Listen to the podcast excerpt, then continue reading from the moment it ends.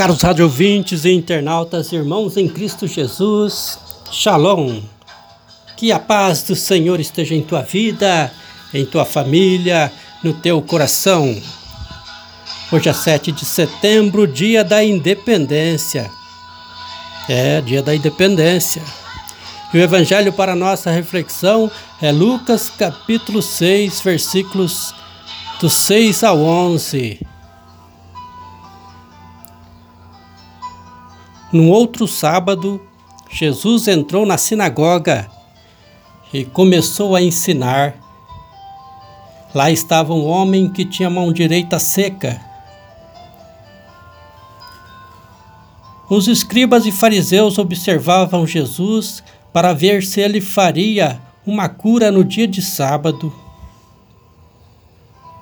Irmãos e irmãs, mais uma vez a oposição entre escribas e fariseus e Jesus tem como ponto de discórdia o sábado. O descanso sabático teve origem durante a escravidão do Egito. Seu objetivo era dar ao povo um dia de descanso dedicado à vida familiar e ao louvor a Deus. A origem do sábado está ligada, portanto, à vida das pessoas.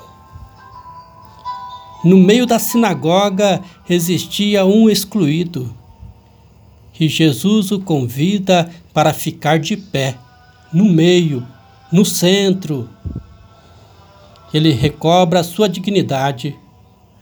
Certamente o povo simples vibrou com a atitude mas os escribas e fariseus ficaram furiosos e desautorizados. É uma velha questão que irá se tornar cada vez mais grave e acabará na condenação e morte de Jesus.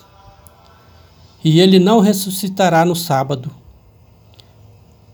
Agora superado, mas no primeiro dia da semana, o domingo, dia Dominus, dia do Senhor para nós cristãos.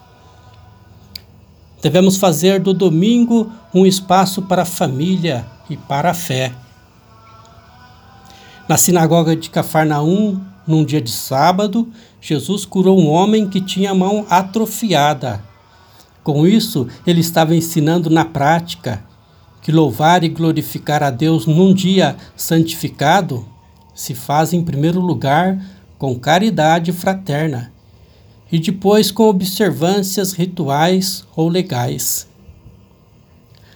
A pergunta de Jesus aos chefes religiosos que observavam é extremamente clara. Em dia de sábado, o que é permitido?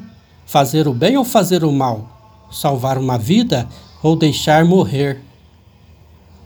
No sábado judaico ou no domingo cristão, deve-se evitar o trabalho, que impeça o descanso físico de quem teve a semana toda cansativa e que impeça também ter tempo livre suficiente para dar glórias a Deus em atos religiosos. Tempo para celebrar, para descansar, para o lazer, para estar com a família. Precisamos desse tempo. Algumas normas podem ajudar a lembrar e guardar o dia de descanso. O que não se pode é inverter os valores, transformando as leis protetoras em, em grades de prisão.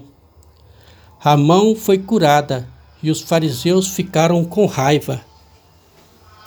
Que neste dia da pátria, Deus abençoe nossa nação, nossos governantes, presidentes, todos os políticos de modo geral todo o povo brasileiro, o clero, toda a igreja. Que Deus nos abençoe hoje e sempre. Amém. Paz e bem.